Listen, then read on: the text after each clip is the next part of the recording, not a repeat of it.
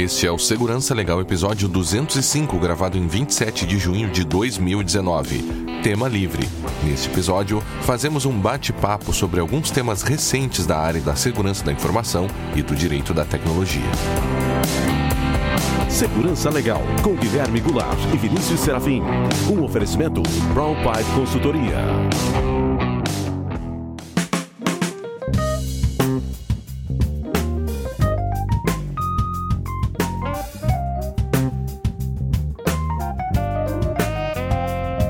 Sejam todos muito bem-vindos. Estamos de volta com o Segurança Legal, o seu podcast de segurança da informação e direito da tecnologia. Eu sou Guilherme Goulart e aqui comigo está Vinícius Serafim. Tudo bem, Vinícius? Como vai? Olá, Guilherme. Tudo bem? Olá, os nossos ouvintes. Sempre lembrando que para nós é fundamental a participação de todos por meio de perguntas críticas e sugestões de temas. Para isso, estamos à disposição no arroba Segurança Legal, no podcast arroba segurançalegal.com, facebook.com barra segurança legal, youtube.segurançalegal.com, iTunes e Spotify. Além disso, nós também temos a nossa campanha de financiamento coletivo lá no apoia.se barra segurança legal. Uh, e lá você consegue ver quais são as recompensas que nós damos, inclusive, para os apoiadores e também as possibilidades de apoio ali que com certeza uh, uh, creio que caberão dentro do seu orçamento. Vinícius, então, quem foram os agraciados das duas canecas do Segurança Legal deste, deste episódio? Neste episódio, os ganhadores das canecas são o Ederson Nunes e o Marcelo Silva do Nascimento. Parabéns, Ederson. Parabéns, Marcelo. Ótimo. Obrigado pelo apoio de vocês, pessoal, e parabéns. É, bem, hoje vamos direto então, Vinícius e, e ouvintes, para o, o, episódio de tema livre. A gente já tinha feito um desses episódios aqui há alguns, alguns episódios passados atrás, né? O pessoal gostou, disse que achou que o, que o formato ficou bom e tal. Então, estamos aqui de volta com o tema livre. E o primeiro tema, na verdade, é um, é um react, né, Vinícius? Eu falei aqui pro Vinícius que eu ia ler um, um, um negócio para ele aqui. A gente, ele não leu ainda, ele não sabe o que, que é. Vamos ver o que, que, vem por aí. É, eu, eu até tinha, eu, eu ia mandar para ti antes é, e ah. decidi ler direto no, no, no episódio para ver o que, que, tu iria achar, né?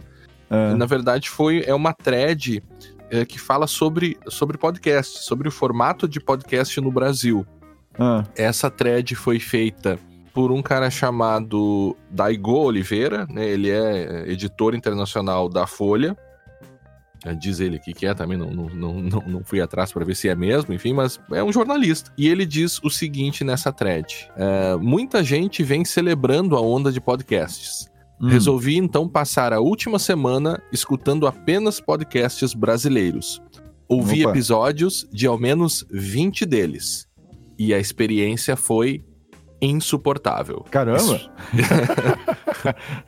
Explico melhor neste fio. Antes, não discuto aqui a qualidade dos conteúdos apresentados nos podcasts brasileiros, tá, mas, seus, mas seus formatos. Olha, tá. ele, ele, o, o, problema dele é com os formatos. Tá. Muitas das discussões que ouvi são relevantes, só que a maneira como os assuntos são apresentados é precária e amadora.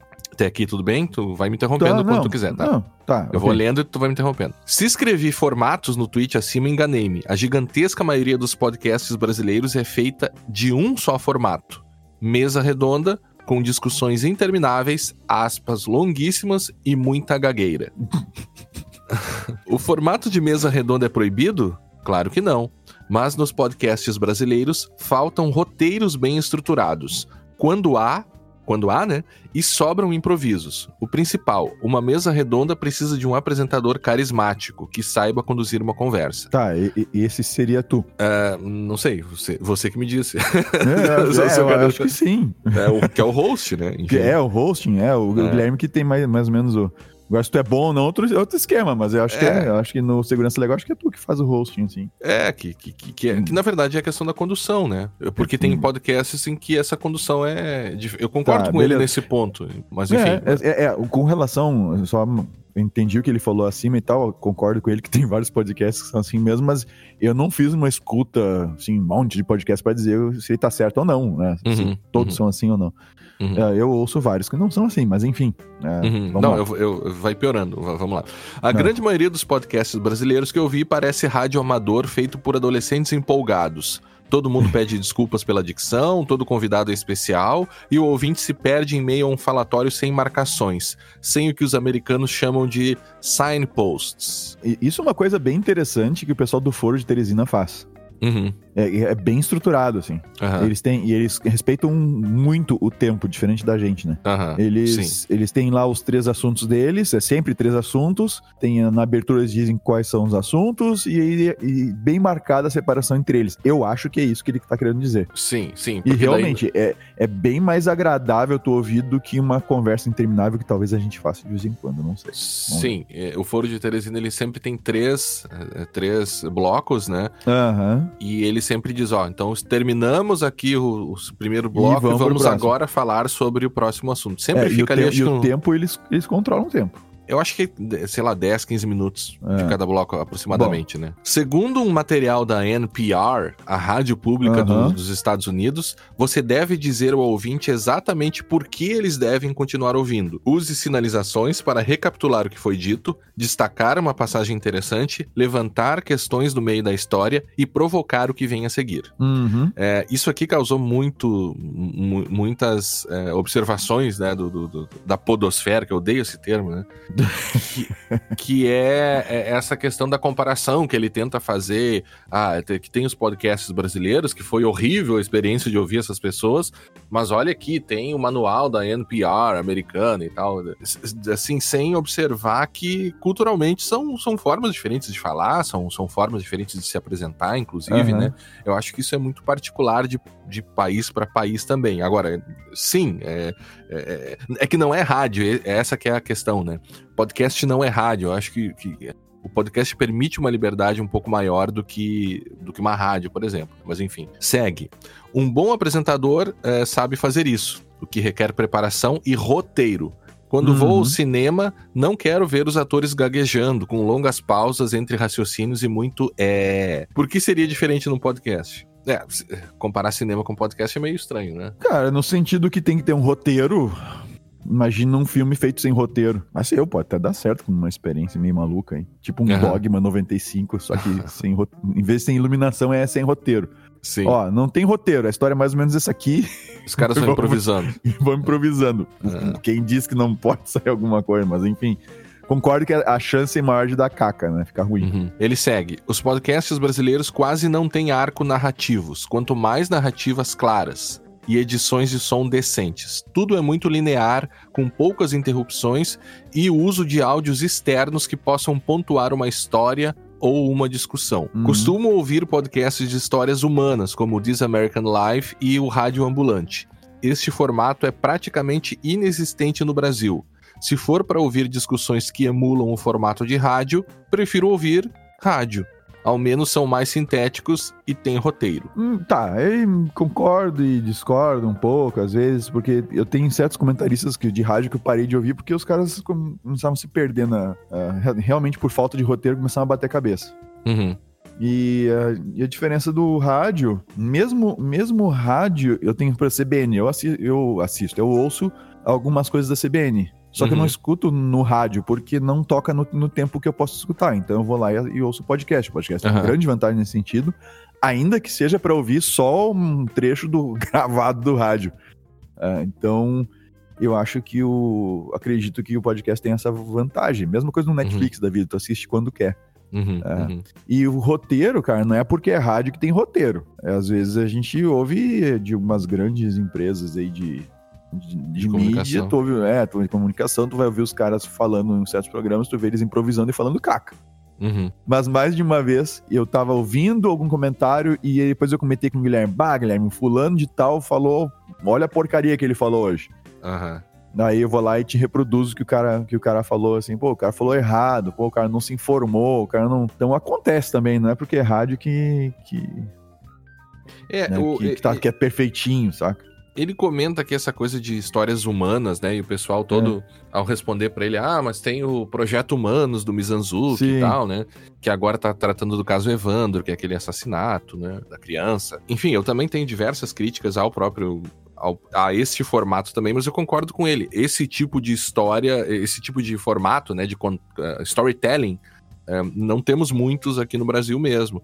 Mas, por outro lado, nós temos uma nova leva de podcasts, é, é, inclusive políticos, para todas, para todos os lados políticos aí, que permitem que uma pessoa consiga se manter informada é, sobre o cenário político do país, sem precisar recorrer aos grandes é, outlets. O, é, o, sem as, as, grandes redes de comunicação, né? Uhum. Ou, se quiser também, pontuar junto com as grandes redes outras informações trazidas pelo, pelo podcast. E eu acho que isso é muito importante no cenário atual dos, dos podcasts, né? Que parece Não, que. Sim. É, cara, eu concordo com ele que, por exemplo, um podcast eu acho que isso, isso que ele fala, uh, o que eu senti, e eu parei de escutar um podcast por causa disso, que foi o Security Now. Eu escutava, cara, eu, direto, sempre eu, eu, eu, escutava o, Security Now. Eu era, assim, fãzão do Security Now. Quando os episódios começaram a ficar com três horas, três horas e pouco, e o cara passava metade do episódio falando, fazendo propaganda do programa dele, que eu não vou citar o nome, mas eu lembro pra uhum. não fazer propaganda e ficavam falando das histórias, não sei o que, cara, aí eu enchi o saco e parei de ouvir. O Steve Gibson, ele tem justamente esse problema da gagueira que ele comenta. Mas enfim, isso é um problema, assim, né? Que ele fica anda. É, uhum. é, cara, me irrita isso, mas ao mesmo tempo eu reconheço que pode ter uh, formas, as coisas que, gente, que nós falamos aí, você aqui, né, gravando, uhum. de repente o cara pode dizer assim, pá, que saco ouvir esses caras fazendo tal coisa. Né? Uhum, então uhum. tem certos vícios que a gente que a gente tem que trabalhar e lá sei eu, deve ter curso para isso, mas a gente não sim, vai parar para fazer claro. um curso, saca? Pelo menos não por enquanto. Pode ter sim, eu concordo com ele que essas coisas são bem, são bem chatas, mas a gente só resolve isso quando nos falam. Quando, é. Enquanto ninguém nos fala uh, diretamente, a gente fica. A gente não se dá conta, essa é real, né, cara? A gente, uh, o, como é que é? O nosso é, é bonito, né? Uhum, os, outros é feio. Então, é, a gente precisa que alguém venha e diga: Ó, oh, cara, tá ruim, tal coisa não é legal. Que, aliás, a gente já repetiu várias vezes aqui no, no podcast, que lá no começo, tá registrado isso nos episódios iniciais lá. Teve um ouvinte nosso que nos mandou um e-mail cheio de sugestões, críticas e sugestões. E já no, nos episódios seguintes, a gente começou a mudar a maneira de fazer. E, e nós percebemos uma, uma melhoria significativa na qualidade do, do segurança legal. Foi o Samuel Serzósimo. Ah, o Samuel Serzósimo, olha só. E a coisa melhorou na sequência, sabe? Então, beleza, acho que acho que não precisa estender muito essa conversa também, né? Acho que Não, eu... não, eu, eu, vou, eu vou continuar aqui. É, ah. ah ah, e as rádios usam equipamentos próprios para captar áudio. Muitos podcasts brasileiros ainda penam com a qualidade das captações. Parece uma equação que não fecha. Quando há um apresentador bom, falta edição. Quando tem edição legal, peca no som. Se o som é bom, o host é terrível. É... e ele continua dizendo. Ó, Guilherme, é... só queria te dizer uma coisa: o host é tu. E o pessoal normalmente elogia a qualidade do som. Bom, então o nosso conteúdo, né, nessa equação que ele coloca, é ruim. Não, é o conteúdo ou é. o hosting é horrível. É, é. Mas sabe que o, que o que muita gente comentou dessa crítica que ele faz é que soou um é. pouco arrogante, sabe? Porque, Sim, ah, cara, mas não, não tem isso. equipamento próprio, a rádio, a captação é ruim. Cara, hoje eh, tem podcasts que são bons, o pessoal grava com celular. Você não, você não precisa necessariamente gastar é, uma, um caminhão de dinheiro para comprar um, um Shure uh, de 4 Cara, mil mas, reais, mas, uma eu mesa. Vou, eu vou, dizer, mas vou dizer uma coisa. Um podcast que eu gostava de ouvir e eu parei de ouvir, deixa eu até pegar o nome dele aqui, por, por causa do áudio, tá? E o conteúdo deles é muito bom, cara. É o cara lá do, do Petit Jornal. Tá? Sim, eu gosto, gosto deles. Eu gosto deles, tá? O conteúdo é fantástico, né? O conteúdo deles é muito bom, mas eu parei de ouvir porque eu não aguentava mais ouvir uma abertura estourando, aí depois vinha um áudio super baixinho do cara uhum. falando. Uhum. Aí tem que aumentar lá em cima para conseguir ouvir o cara. Daqui a pouco o é. cara para de falar, aí volta a vinheta lá pro do encerramento, a vinheta que chama, né? Sim. É, né, Guilherme? E, cara, e entra estourando, assim. A minha mulher já me xingou várias vezes por causa do Petit Jornal. Uhum. que eu tava ouvindo na, na, na, caixa de som lá e tal. Cara, o que que custa ajeitar o som, saca? Uhum. O que, que custa fazer uma normalização? Aí, aí, eu concordo com ele, tem. Mas eu tô falando um caso específico, eu não ouvi 20 40 uhum. podcasts, não passei assim. Uhum. Parece, me parece que a, a, crítica dele fica meio assim: ah, essa, esse pessoal que tá começando, que é meio amador, que gagueja e tal, ah, até o conteúdo é bom, mas essa experiência foi, de ouvir esses podcasts foi insuportável. É, eu acho que é um, um tanto ah, é um exagerado forte, né? dizer é, que é insuportável. Entendi, entendi o que tá falando. É, numa dessas, poderia fazer uma crítica desse tipo, por exemplo, a nós. Ah, já sim. estamos há uns 6, 7 anos aí gravando. Sim, sim, sim. É, agora, um cara que tá recém, recém, começando vai ter os mesmos problemas que a gente teve. E vocês podem, vocês podem ir lá ouvir.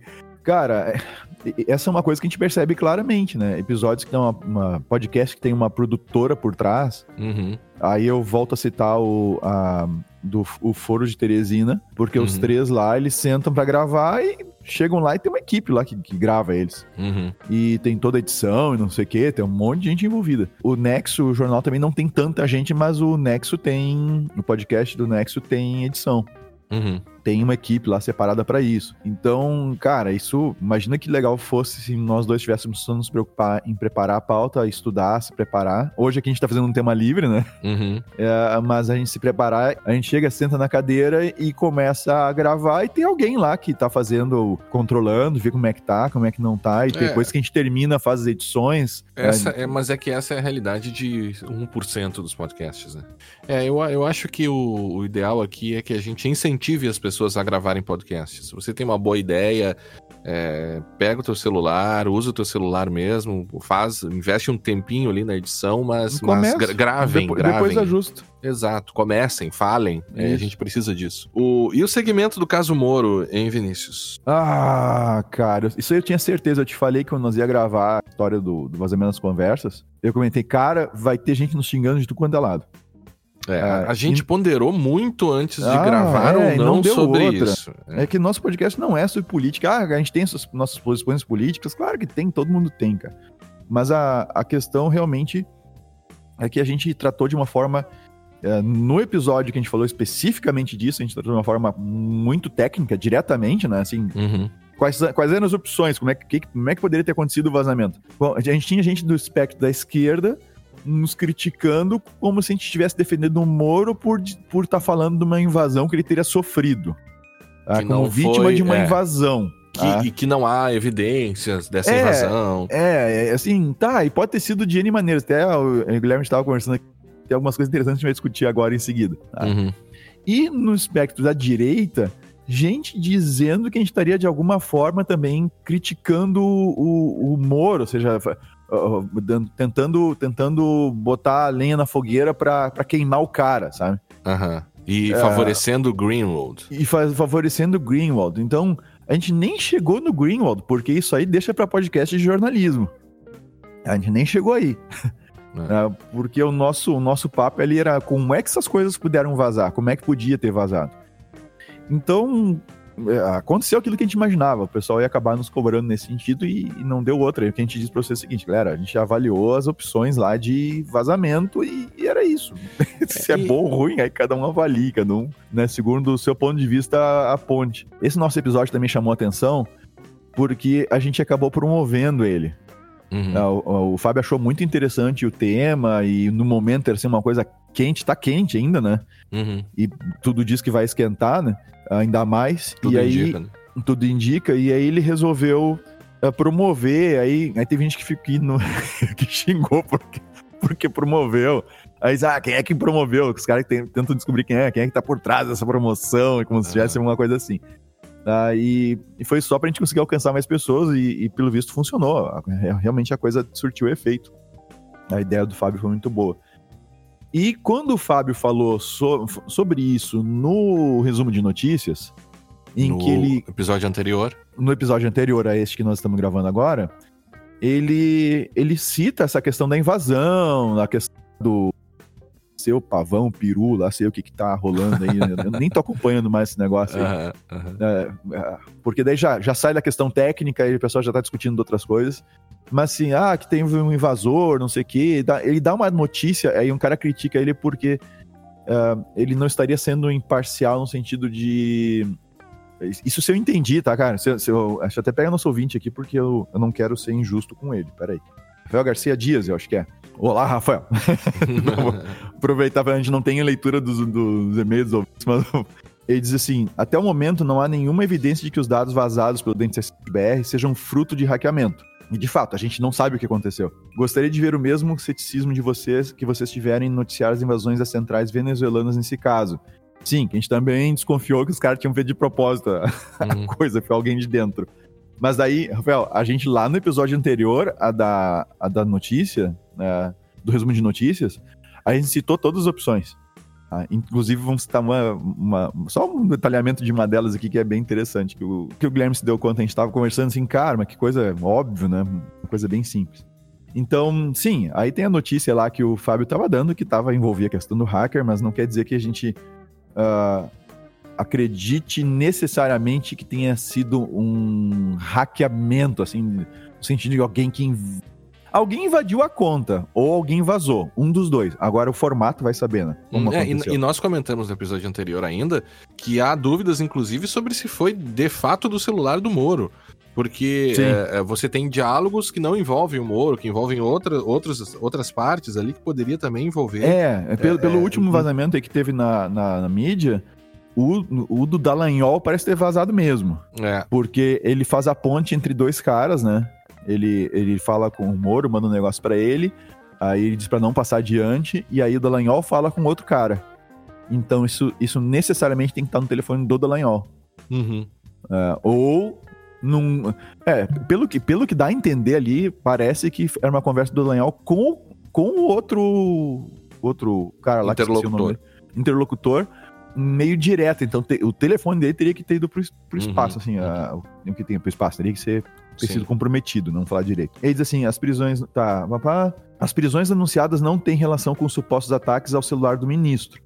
Me parece legítimo que o programa tenha posicionamento político. Cara, o segurança legal não tem posicionamento político, não, não é para isso.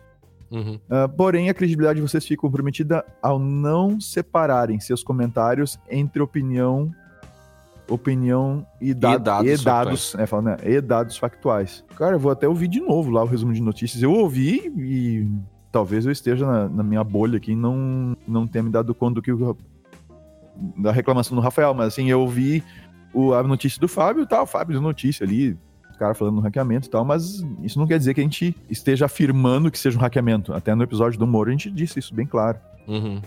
É, e tem uma coisa aqui, Vinícius é, é, e Rafael e ouvintes, é, nós, é, é, comparando o nosso podcast, podcast com outros podcasts é, que, ah. são, que são muito mais políticos, né, que, que se posicionam politicamente, e a gente tenta, na medida do possível, é, respeitar muito os nossos ouvintes e, e não promover, muitas vezes, é, fazer panfletagem política, né?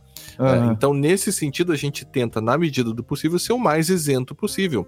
Só que nós não somos isentos, e, e, aí que tá, né? É, a, a gente se posiciona a todo tempo diante de várias questões. E é até por isso que é difícil de falar desse caso, porque se você vê algo que aparentemente está errado, eu acho que seria injusto também nós deixarmos de nos posicionar numa coisa meio de chilling effect, assim, ó, vamos, vamos uhum. ofender os ânimos de, de esse ou daquele espectro político. Não, nós nos posicionamos o tempo todo em, em situação de incidentes. Guilherme, praticamente te... todo incidente, só para concluir, assim, é. É, praticamente todo incidente que a gente fala, que a gente traz, a gente diz, ó, oh, os caras erraram nisso, isso não foi legal, não deveria ser feito assim, deveria ser feito daquele, daquele outro jeito. É, então, a gente não é imparcial, essa que é a realidade. A gente respeita o, os nossos ouvintes, só que o problema é que a gente está diante de um caso que envolve segurança da informação, é, segurança do, de assuntos estatais, leaking, uhum. É, um possível whistle, whistleblower aí envolvido, Glenn Greenwald, que foi o cara do, do, do caso Snowden. Snowden. É, é muito difícil você não você passar é, de uma forma isenta diante de tudo isso. É, é, é muito complicado. Ah, agora, a, a, eu não acho que a gente tenha favorecido. É, e aceito a crítica, toda, né? A gente sempre diz é muito importante a crítica e, e as Não, até se o Rafael né? quiser desdobrar esse negócio aí. Claro, a gente lê. Uma informação, né? manda ver, cara. Mas eu, eu acho assim, eu, eu, não sei se isso afeta a nossa credibilidade, né? Porque a gente fez um episódio, inclusive, falando sobre todas as possibilidades, então é, mas, mas tudo agora, bem, fica agora, o registro, né? É, alguma, uma coisa interessante, lembra, vocês, se vocês não estão lembrados, procurem na lista de episódios, a gente gravou sobre a CPI do cybercrime. Sim. Tá? No momento em que todo mundo discutia enfraquecer a segurança de aplicativos como, por exemplo, o WhatsApp, ter backdoor e coisas, parecidas, coisas do gênero, para uh, ah, conseguir fazer a investigação. Nós, como, como toda a comunidade da segurança da informação do mundo mundial, uhum. né, se posicionou, nós nos posicionamos contrários a isso. Sim. Contrários a esse enfraquecimento. Muito embora, não vamos discutir do lugar tudo de novo, mas muito embora, ah, mas isso vai dificultar a investigação, aí tem toda uma discussão em cima disso, mas a gente se posicionou contrário a isso. E isso, naquele momento, foi visto como um posicionamento de esquerda. Tá? Proteção de bandidos, esse tipo de coisa. Uhum. Agora, e inclusive eu falei isso no final do episódio que nós gravamos sobre as possibilidades de interceptação lá das conversas do Moro, e do Dallagnol, a Vaza Jato agora, que já tem nome, né? uhum, né? Vaza Jato. Uhum. Uh, no final daquele episódio, episódio eu disse, olha, uh, a gente tá sofrendo, tá, tá, vendo agora, tá sofrendo agora, tá vendo o resultado, e, que atingindo uma, atingiu agora um, uma pessoa pública, né? Mas a gente já vê pessoas sofrendo ataques né, de extorsão e, e de estelionato já há mais tempo usando o, o mesmo tipo de, de, vulnerabilidades que a gente tem aí, que possivelmente podem ser utilizados contra o Moro e contra a, a Lava Jato de uma maneira geral.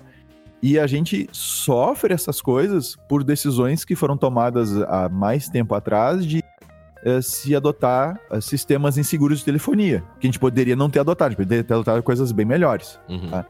E aí já tem gente dizendo que, ah, então tu queria que não tivesse vazado as conversas do Moro e do Dallagnol? E, cara, hum, querendo ou não, o fato é que é um absurdo que é um, um, juiz converse com um procurador ou, ou com ou qualquer outra figura assim né, nesse nível e o cara, independente qual seja a motivação dele, tá? Uhum. Tá, eu, não, eu não tô julgando isso, eu vou ser xingado de novo, mas, né, Dani? Sim. Mas uh, sem, sem um mínimo de segurança, entende? Sem, sem, cara, vai, vai falar com a BIM, cara. A BIM deve ter gente lá capaz de informar os caras de como fazer direito. É, um absurdo a Dilma ter falado com o Lula Uhum. Né? E, e, um, e, e, de novo, eu não estou julgando o mérito do que foi falado, mas. E, e, não, e não tá no canal cifrado. Tá? É um absurdo ter vazado. Uh, uh, ter os chats lá do, do Bolsonaro com outro ministro, coisas internas que eles, que eles falam lá, e esse negócio poder vir à tona, assim, o cara poder pegar essa coisa e sair publicando por aí. Então, assim, tem, tem que ter. Ah, e lembrando que quando da denúncia da questão do Snowden, lembra que não só o presidente, no caso, na época era, acho que era a Dilma, é, era a Dilma sim, mas todos os ministros praticamente estavam grampeados. Sim. Então, nesse sentido, é um, é um absurdo não ter segurança nenhuma. Aí vão dizer, ah, mas então tu queria que não tivesse vazando. Cara, não tô discutindo isso, tô discutindo que no segurança nacional tem que ter, as autoridades têm que ter uma maneira de comunicação segura. E aí, mas acho que deu de discutir isso, né, Guilherme? Deu, deu. Acho é, que, acho que é, agora uma, o, o que, que poderia ter acontecido? Ah, não pode não ter sido um hacker. Pode não ter sido um hacker. Pode ter sido só alguém. Vamos pegar uma coisa mais simples. Não tem nada a ver com SS7 nem nada pode ter sido o cara que participava de um grupo, do grupo deles lá e ficou com peso na consciência e resolveu pegar os dados do grupo, exportar, que a gente no aplicativo dá pra fazer isso, né, Guilherme? Dá, a gente exportou aqui, exporta é, rapidinho. Es, é, exporta tudo rapidinho, levou embora e resolveu entregar pro jornalista. Ou uma outra possibilidade, né? Como é que tu faria, Guilherme, pra pegar o meu, é... meu Telegram aqui? Não, a, a gente tava conversando uh, antes aqui da gravação sobre a questão de notificações. Eu falei que eu tava num grupo e tal, conversando com as pessoas, e aí uh, eu, eu, disse que eu, eu, escondi as notificações de. todas as notificações do celular, inclusive, uhum. principalmente quando o celular tá bloqueado, porque o que muita gente faz é você tá com o celular bloqueado e aí chega mensagens tanto de SMS quanto de WhatsApp. E vem um preview da mensagem. E vem, e vem a mensagem na tela, ou seja, aparece a mensagem na tela enquanto o telefone está bloqueado. Aí a gente pensando aqui, ora, mas, mas pensa na seguinte possibilidade. Você pode invadir um e-mail uh, com, com essa possibilidade. Se você esquece a sua senha do Gmail, manda recuperar a senha, pede para que a senha seja enviada, pede para que seja enviado um código para o celular. E o celular, mesmo estando bloqueado, permite a visualização da mensagem enquanto bloqueado, como o SMS, o SMS é uma mensagem pequena e, e só vem ali o seu código é tal, você consegue recuperar um. Você consegue invadir um e-mail com um telefone que ficou em cima da mesa. Né? Ou, ou, ou com um telefone que você verifica tá, ali. Mas, a, você mas tem um falando de Telegram físico. especificamente, tu iria tentar ativar o Telegram num desktop com o aplicativo, ele ia te mandar o código, só tem o código lá, são, são seis dígitos, seis dígitos, acho. É, quatro ou seis, seis dígitos. É, são só seis dígitos numéricos. Aí tu só olha na tela do cara aquilo. E deu. digita e vai lá e clica lá para baixar. Até a opção tá onde mesmo para baixar tudo lá? Eu tô sem o. o... Ah, é, você tem que abrir o Telegram. O aplicativo né? do o, Telegram, o né? O aplicativo do Telegram no, no desktop, né?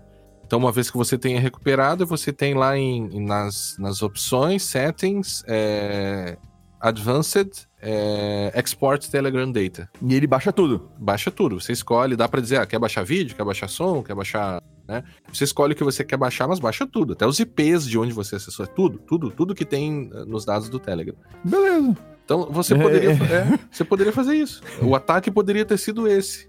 Né? Ah, claro, é, se você tem. Pergunto, se... Isso é uma invasão, Guilherme? Ah, claro, é, eu creio que sim, né? Claro, né? É uma invasão. Usando sim, uma sim. técnica bem simples, mas é uma invasão. Sim. Você... Agora, ou agora poderia ser alguém que estava no grupo lá e vazou tudo. Não me parece ser o caso, porque aquela não. conversa do Dallagnol com aquele outro interlocutor parece ter sido uma coisa bem particular, parece ter sido é, não, direto. Não foi de grupo, né? Não foi de grupo, então é. tem que ter sido o telefone do Dallagnol, porque o outro em tese apagou a conversa. Uhum. Apagou a mensagem, então, e aí? É, e tem outra coisa, é, é, aí, claro, o, essas pessoas, né, elas têm, esses envolvidos, eles têm todo o direito à defesa, a dizer que, é, que não fizeram aquelas, aquelas mensagens, que, que né, que, que, não disseram aquilo que foi dito e tal, mas eles não parecem estar negando veementemente de, de uma forma, né? É, aí já é ah, outra. É, mas aí o detalhe é que na, na última. Discussão. Você até comentou isso, né? O, o, Greenwald lá no, no Congresso, ele disse que tem áudios, né? E aí é, com o áudio, áudio fica... vídeo. Áudio, vídeo e imagem. Vídeo também? Sim. Uhum. Ele falou especificamente áudio, vídeo e imagem. Eu, eu acho que esse tema tá, tá tranquilo, Vinícius. Vamos, vamos adiante. Demos a resposta, falamos um pouquinho sobre ele. E, vamos, e vamos adiante. é. Tá, é, mas, mas agora... para ver a dificuldade de falar sobre, sobre esse tipo de questão. Né? Ah, caramba, é. é. Mas vamos lá, vamos lá. O... Agora eu quero um react teu, Guilherme. Vamos, vamos lá. A Boeing. Vocês já ouviram falar da Boeing? já ouviram falar do 737 MAX? É, não é aquele que caiu? Ah, é exatamente, caiu é mais de uma vez. É. Tá? O último, mas, aquele, né? É, mas olha só. Há um tempo atrás, tá? Isso nós estamos falando ali de. Deixa eu ver que data que foi esses acidentes aqui. Acho que foi tá, esse tá, ano. Eu, eu, é, foi esse ano. Eu vou pegar a notícia que eu tenho aqui, que eu tô pegando as duas notícias do The Register, tá? O uhum. link vai estar tá lá no show notes. A primeira notícia que eu tenho que eu, tô, que eu vou pegar é que do dia, é do dia 2 de abril. Então teria um problema, tá? Num, num negócio chamado MCAS, MCAS, uhum. tá? Que é um subsistema lá do, do avião, que é, se chama Maneuvering Characteristics, Characteristics Augmentation, Augmentation System. É para melhorar a, vamos dizer assim, evitar a possibilidade de acidentes e coisa parecida. Tá? Uhum. Tá? Esse problema no MCAS, ele teria sido responsável pela morte em, em março e outubro tá, do ano passado, por ter matado 346 pessoas no total, nos dois acidentes. Uhum. E o que acontecia? Era um, uma combinação de software e hardware, então tem o hardware que, né, que atua no avião, e tem o, o software que faz o, o controle do, do, hardware em si. E o, esse sistema, ele detecta, detecta, por exemplo, quando está com impossibilidade de stall, ou seja, dá... Um, o stall é quando tu tá muito lento, né? E outro tá, inclin... tá subindo, é, tá muito lento no sentido, na, no sentido horizontal, né? Uhum. Então tu levantou demais o, o bico do avião e tal para subir muito rápido, ou, ou, tu tá subindo devagar, mas tu reduziu demais a velocidade. Sim, você perde a sustentação. Tu per... Isso, tu perde a sustentação e o avião vem abaixo. Aí como é que tu resolve stall? O clássico é aponta o nariz para baixo, o avião ganha velocidade e tu sai do stall. Ah, é, é essencialmente isso. E esse sistema ele faz isso sozinho se ele detectar uhum. a possibilidade de stall. O detalhe tá, é que tinha um problema num sensor uhum. e o software ficava toda hora tentando se sobrepor ao controle dos pilotos. Uhum. Ficava repetidamente tentando assumir o controle de volta. Tá. A não ser que o, o, o, os pilotos conseguissem desligar o sistema. E eles fizeram uns testes, uma simulação. Os pilotos tinham 40 segundos para conseguir ma da, matar o sistema, para parar o. o, o eles, eles escreveram literalmente assim: uh, 40 seconds to kill the safety component, component before it kills them. Então, como a gente entrava em ação, eles tinham cerca de 40 segundos para descobrir, para ir lá no, no, nos comandos e desligar o componente antes que o componente jogasse o avião no chão. Uhum. E aí, como é que tu resolve o problema? Faz um update de software. Aham. Uhum. Faz um patch. Um patch no avião. Claro, é tudo. Lembra da Cherokee que a gente falou? Uhum, o caso da Cherokee? Sim, claro, claro. É, tu tinha que botar, botar o pendrive com 400 MB no pendrive, software baixado da Cherokee, coloca no teu rádio, liga o carro, puta lá. Buta o carro. carro e espera ele se atualizar. Uhum. Pois é, uma coisa semelhante tem que ser feita lá no Boeing. Acontece claro, que uma claro, coisa... é, é, não, tão, não deve ser tão simples assim, não deve ah, botar um pendrive cara, na tela lá, Olha, cara. olha, cara, a gente fica imaginando coisas, eu falava pros meus da onda, a gente fica imaginando que as coisas são super mega hiper feitas, assim, né, que tu não, nem imagina, aí tu vai lá ver... É isso tem mesmo, um USB em algum canto lá. não, mas é, é um sistema de, de alta disponibilidade como é de um avião, você deve ter uma série de cuidados claro, aí absurdo. Não, não, é, não. Botar ah, o um... avião com pendrive, não, não é isso, né? Ah, cara, não sei, cara. Não, não mas. Bom, mas, assim, tá, enfim, tá. enfim, tá? Mas eu não ponho minha mão no fogo, até porque ela já foi queimada. Tá. Mas o, o, a questão é que eles não fizeram um patch. Ah, e essa notícia agora que eu trago é do dia 27 de junho, tá? Então ela é recentíssima, uhum. tá? Uh, na, na, na, verdade, é das, das 4 da manhã. Não, das 0 horas e 4 Não, mas não importa, não importa. De hoje que a gente tá gravando. Não, mas isso é tá. é de hoje. Ah, é de agora, tá. É de, é de hoje. Hoje uh, virou a meia-noite e os caras publicaram. Tá? E o que que os caras. O que que eles descobriram? Tá? Que o patch, a correção, tá? inseriu uma nova vulnerabilidade no mesmo dispositivo. É, que faz o controle de segurança do stall. Ex exatamente. Tá? Então eles descobriram uma, uma outra falha uh, mortal, como eles chamaram, uhum. no 737. E essa falha, ela foi, ela basicamente, ela é uma, um problema no software. O, faz com que o microcontrolador, ele, o microprocessador, ele, ele tranque, uhum. né? Ele tranque e o, o, avião entra automaticamente num mergulho de nariz perigoso. Nossa. E o problema, o código, uh, que o um problema, ele era parte do update de firmware para resolver as falhas no MCAS, que matou Nossa. as 346 pessoas. Mas como é que eles detectaram isso? Não precisou ocorrer um novo acidente, né? Eles detectaram antes. Cara, aí que tá, eles, eles detectaram antes, provavelmente nos testes, até deixa eu ver aqui, ó, peraí. Porque esses aviões, eles não estão voando até onde eu sei, né? Depois do, não, do acidente não, é. aquele, Boeing recomendou que não... Eles, uh, during the phase review, na... É, eles encontraram a falha durante a simula os testes, testes simulados. Uhum.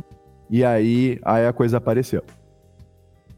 Então, assim, o que que tu acha, Guilherme? É, sabe o que Isso que... em avião, tá? E a gente tem software no carro. Pois é, no carro. Era, era o que eu ia dizer, né? Com, com cada vez mais você tendo porque é, é, a história da computação, de, de, internet das coisas, né? E a, quando a computação entra é, no mundo físico. É embarcado, né? É embarcado. No avião é muito mais antigo, né? Então, é, o, histórico de segurança em avião é, é, muito mais consolidado do que em outras situações, né? Claro, com carro também você tem um pouco mais de cuidado, mas você tem coisas mais simples, né? É, quando elas passam a ficar ligadas na internet, é claro, um avião é, ou um carro você tem uh, por um certo tempo ainda um incentivo para atualizar, né? Porque é um produto caro e tal, de bem durável, né? Um carro, por exemplo, né? um avião, é. imagina. Agora, uhum. quando você tem uh, coisas mais baratas, uh, que ainda podem continuar te causando potenciais acidentes, como uma coisa é muito barata, tem uma tendência de não, não ter mais atualização, ter atualização naquele negócio. Né? Então você pega uma cafeteira lá que de repente tem um problema no firmware, né, uma cafeteira ligada à internet ou algo do gênero, ou um fogão que já tem, você liga no Wi-Fi ou coisas do gênero, é, e de repente aquele negócio se liga sozinho, liga o fogo sozinho, desliga sozinho, ou mantém ligado por mais tempo, sei lá, é, causa mas, um incêndio mas... na tua casa. É, mas Guilherme, tu sabe que essa questão dos, dos, na parte dos carros não é tão simples. Porque olha o que a Volkswagen fez para esconder a emissão de, de poluentes acima do normal nos veículos a diesel. Uhum, das é. Amarok, né? É, Acho então, assim, Amarok. Não, não, não era só Amarok. Não era Amarok? É, não, era, eram vários carros que eles tinham lá nos Estados Unidos e estavam no mundo inteiro esses carros, tá? Lembra que a gente, a gente gravou sobre isso, inclusive? Sim. E aí, é, olha o que eles fizeram, o trabalho que se deram de escrever um software, ou seja, cara, um engenheiro, um desenvolvedor, os caras sentaram lá, tá, como é que a gente detecta que está entrando em teste o carro e o que, que a gente tem que fazer aqui no software para reduzir as emissões só durante o teste e enganar todo mundo. Uhum. Tá, os caras fizeram isso deliberadamente. Uh, um avião, ele me parece que ele passa por um, por um escrutínio muito mais muito mais intenso, uma, testes muito mais intensos do que um carro. Uhum. Tá?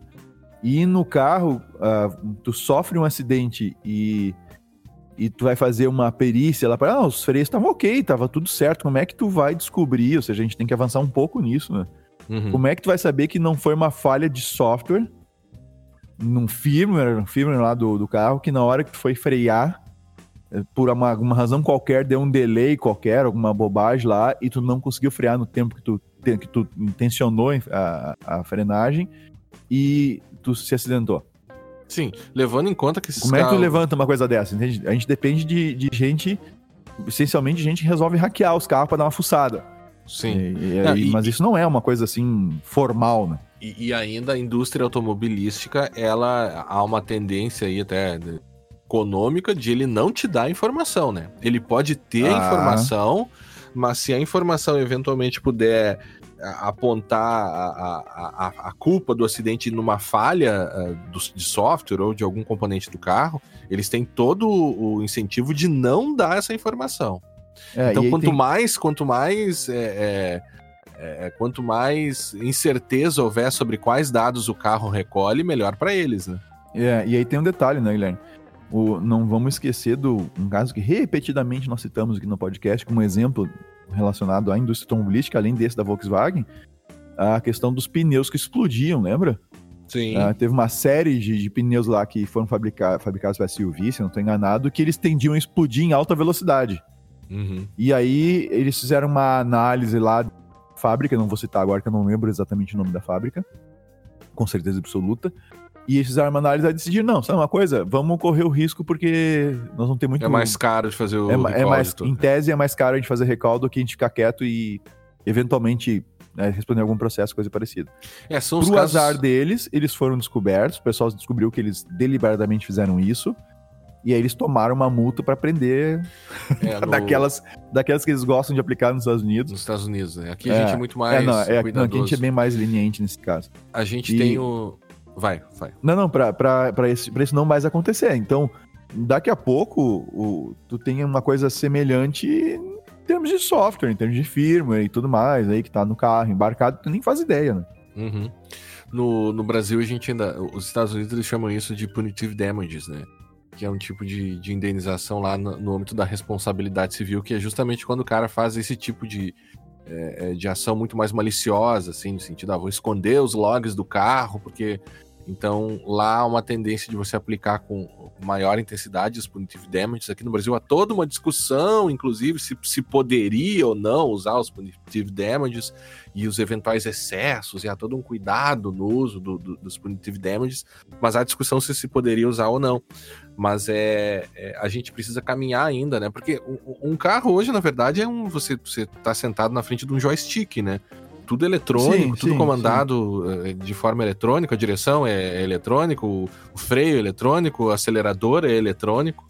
Hum. Né? É, então é, é muito difícil você conseguir apurar, mas com certeza a gente tem que caminhar mais na, na nessa questão até de produção de informação em acidentes, né? A gente já falou sobre isso também, mas nos Estados Unidos é muito mais é, eles eles conhecem essas informações e usam até em questão de seguradoras e tal para apontar a culpa do cliente, do cliente ou do usuário ali para saber se ele freou ou não, é. quando freou, qual velocidade que estava. Eles são mais incisivos no uso dessas informações lá. É, não, e existe existe uma, uma caixinha, eu esqueci agora o nome dela, mas que faz um log do que está acontecendo no carro.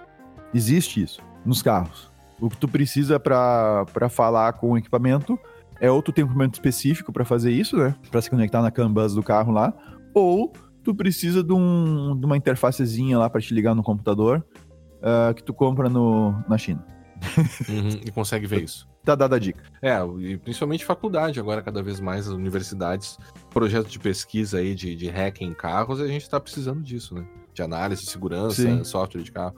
É, vamos adiante, Vinícius. Tem aqui uma, uma questão que me chamou muito a atenção aqui. Ela passou despercebida, mas ela toca um pouco em alguns assuntos que a gente fala aqui no podcast eventualmente, principalmente aqueles assuntos mais livres, assim, de tecnologia, de, de hum. acesso à tecnologia, ou de como a tecnologia pode melhorar a vida das pessoas. Uh, e a notícia é a seguinte: chega de robô no telefone. Tim lança plano em que só humanos atendem você. Uh, então, fazendo um breve resumo aqui, é um plano Team Black Família, focado nas classes A e B. Tá, a gente está é, recebendo grana para fazer essa propaganda aí? Não, não é uma propaganda, inclusive, porque a gente vai criticar a história, né? Então, certamente.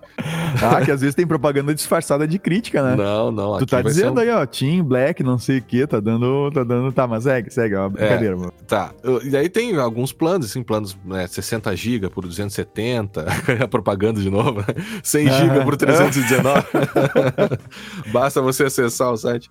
Mas, é. é qual, qual, é o, qual é a ideia aqui, né? O, o que que isso nos chamou a atenção?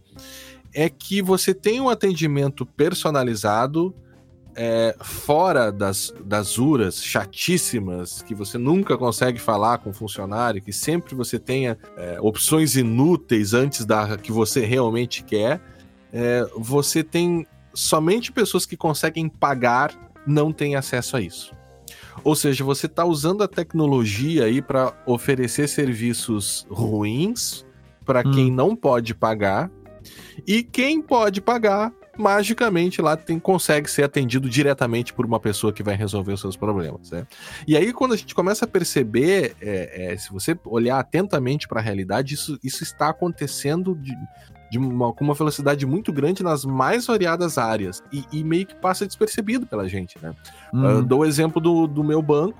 Eu tive, mudei de, de agência de, de banco recentemente é porque o banco que eu tinha, simplesmente eu não conseguia mais falar com o gerente. Na verdade, eu não tinha um gerente, eu tinha um, um chat no aplicativo que eu precisava, que qualquer coisa que eu, que eu precisasse resolver, eu tinha que obrigatoriamente usar um aplicativo. E questões mais complexas, que, que precisava de, de, de uma conversa, de uma. Era dificílimo de resolver, ou seja, eu, eu, eu não tinha um gerente, eu era atendido por um, por um call center, né? O meu gerente era um call center, né? E aí eu, eu também estava vendo acho que era na, na Band News que eu tava ouvindo, que a Sul América agora tem consultas por videoconferência. Ah, sim. E aí você Cara, pode pensar... Não, não, para, na boa, tu, tu, tu, tu tá embolsando essa grana e não tá me falando, né? não, mas é, é, é Os caras crítica. te pagaram e tu não tá me falando. Não, não, é uma crítica aqui, né? Mas, não, mas veja, é, você eventualmente, a videoconferência para questões médicas, eventualmente ela pode ser um, um recurso a ser utilizado, né? É, situações que você tá à distância, enfim. Mas eu não creio, talvez eu possa estar errado aqui, né? Mas eu não creio que uma consulta, na questão da medicina, eu não creio que uma consulta por videoconferência possa ser melhor do que uma consulta física, né, presencial, que o médico vai olhar para a pessoa, vai não, melhor não, Mas, mas tu, vai, tu muda de ideia quando tiver filho. Não, mas o, o, o meu ponto, o ponto que eu tô querendo colocar aqui é o seguinte: a gente está caminhando para uma situação em que a tecnologia ela está servindo como exclusão. É, em vez de servir como inclusão, você está jogando as pessoas em serviços de baixíssima qualidade uh, manejados por tecnologia, e quem tem dinheiro é quem vai conseguir fugir desses serviços de baixa qualidade e acessar os serviços efetivamente uh, bons. Uh, e um outro exemplo que eu poderia dar disso, e aí eu sei que, que muitos talvez vão discordar de mim, é o próprio EAD, né? Uhum. O, você tem EADs muito bons, mas você tem muitas instituições que usam o EAD simplesmente para economizar dinheiro. Então você, você, você emula uma aula, você finge que algo está sendo ensinado ali, você tem um sistema de baixa qualidade, a interação é ruim, o sistema é ruim, uh, os professores fingem que estão ali ensinando, os alunos fingem que estão atendendo, todo mundo fica naquele fingimento ali e de repente você. Eh, pessoas que têm pouco dinheiro só vão conseguir ter acesso à educação por esses sistemas ruins, e mais uma vez a tecnologia acaba servindo como um potencial de exclusão e não de inclusão. É, te dizer que eu tive que falar. Eu tive que falar com a. Com a Claro, acho que foi, para ver um negócio de umas linhas telefônicas lá e me atendeu não uma IA, mas uma, uma URA que se fazia, tentava ser um pouco mais amigável do que o normal. Sim. Em vez de aquelas mens... é, aquela URA mais amigucha. Sim. Ah, só um pouquinho. Eu estou verificando seus dados. Sim, barulho de teclado. barulho do teclado. É, é. Cara, assim, eu... ah, cara, eu preferia que, que fosse uma coisa mais. Assim, claro, quem sabe com IA a gente nem vai perceber mais que é um robô lá atrás, né? Que é uma uhum. máquina. Uhum. inteligência artificial, e, e vai falar naturalmente lá com, com um robozinho lá, com, com o computador. Mas é, é irritante tu perceber que tu cai num, num atendimento que é. Uh, ó, são essas opções aqui, sabe? Tu não tem uhum. como, como, conversar, tu não tem como, como ponderar, Explicar, tu não tem como, né? não tem como fazer nada. Assim, é isso aqui.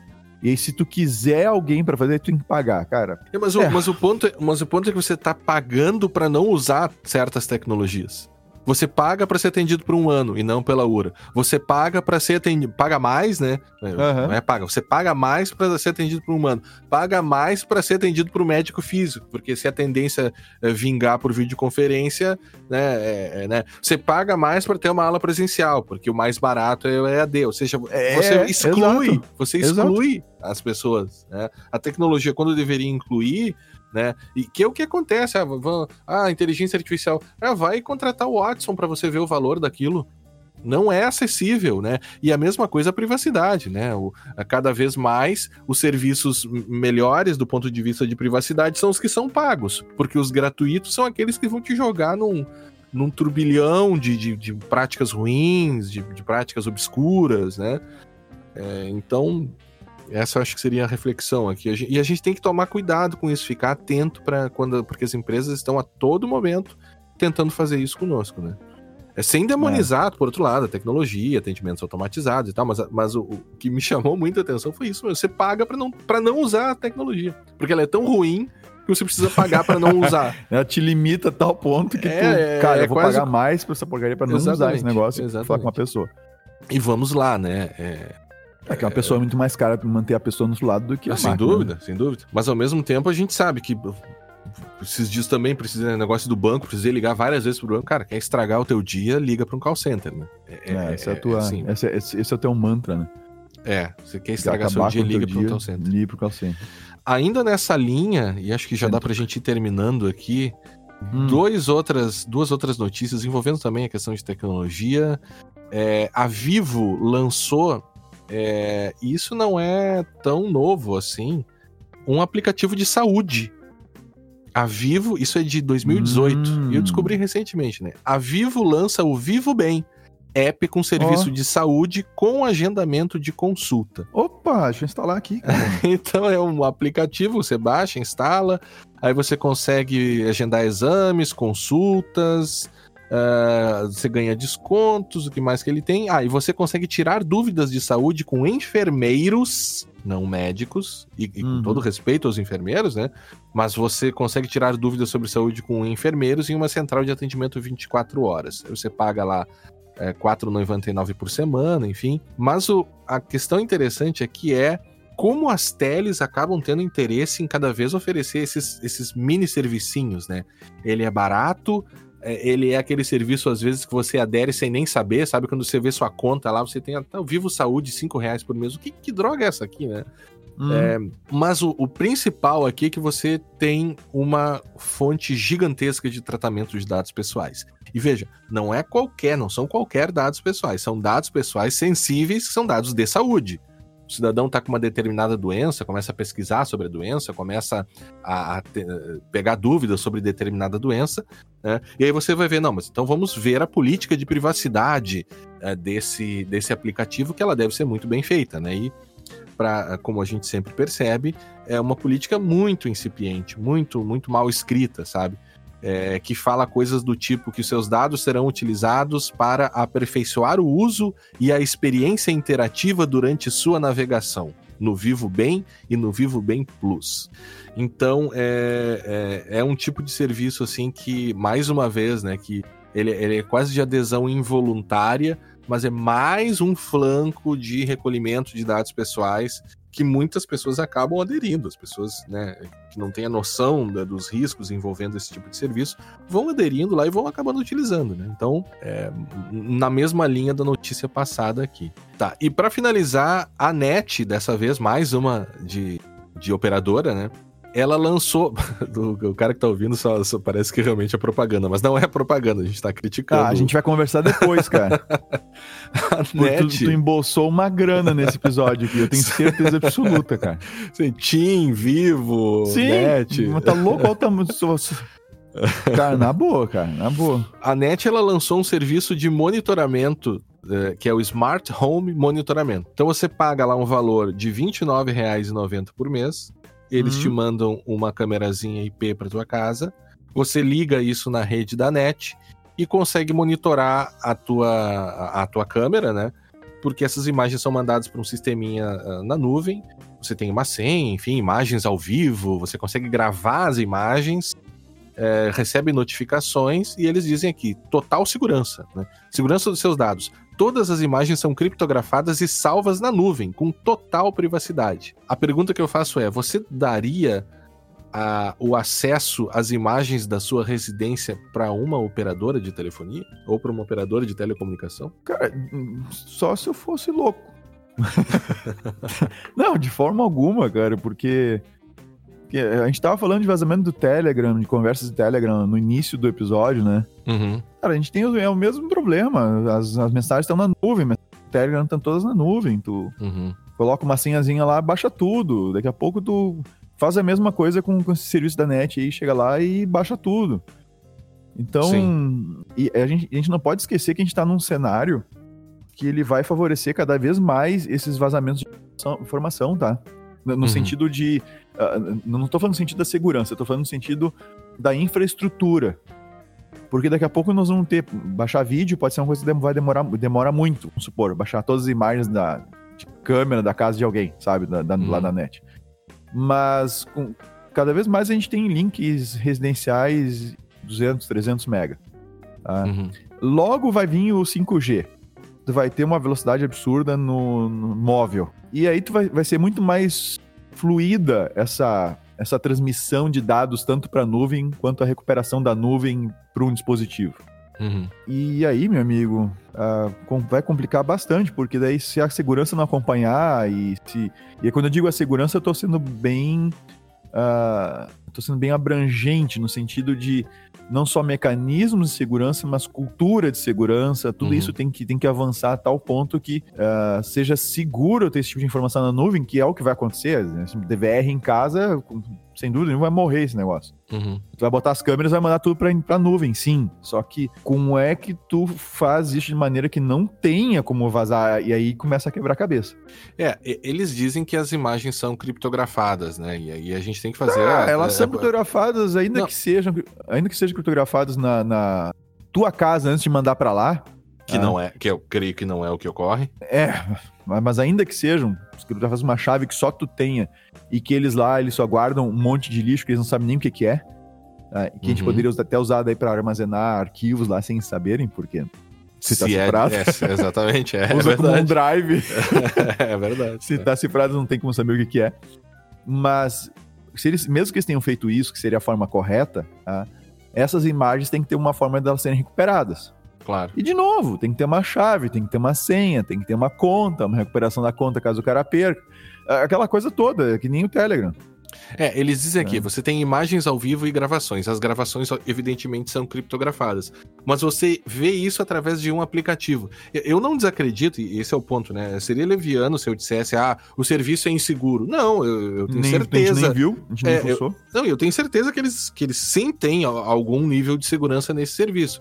A questão é que são tantas variáveis aí, a câmera, a conexão, você acessando isso via um aplicativo, né, que são tantas as possibilidades de ataque e ainda, se o que separa o mundo externo do acesso à tua câmera ao vivo é apenas um nome de usuário e uma senha, Né? A depender, por exemplo, de como esse aplicativo é feito, né? Se, por, eventualmente senhas em claro, vaz, passando pelo aplicativo, você acessa a sua, a, a sua câmera uh, de um, de um, do aeroporto, numa rede sem fio do aeroporto, e, e, pronto, você pode ter a sua casa invadida vendo o que acontece lá dentro da sua ah, casa com seus é, filhos. Ou, ou, ou, se tudo que tu faz para recuperar uma conta é mandar uma informação, como por exemplo um SMS, em cima ah, de um sistema sim. de telefonia frágil, sim. do ponto de vista da segurança, uh, e que foi, de novo, foi uma opção realizada alguns anos atrás, uh, que segurança tu tens no final das contas?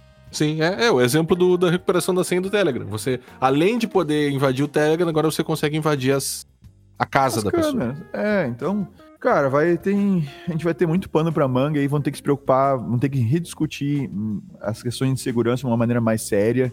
E acho que o pessoal, se tivesse aquela CPI do cybercrime daquela, daquela época sendo repetida hoje, né, com relação à segurança das comunicações, de mensagem instantânea, essas coisas, acho que já teríamos posicionamentos um pouco diferentes, uh, né?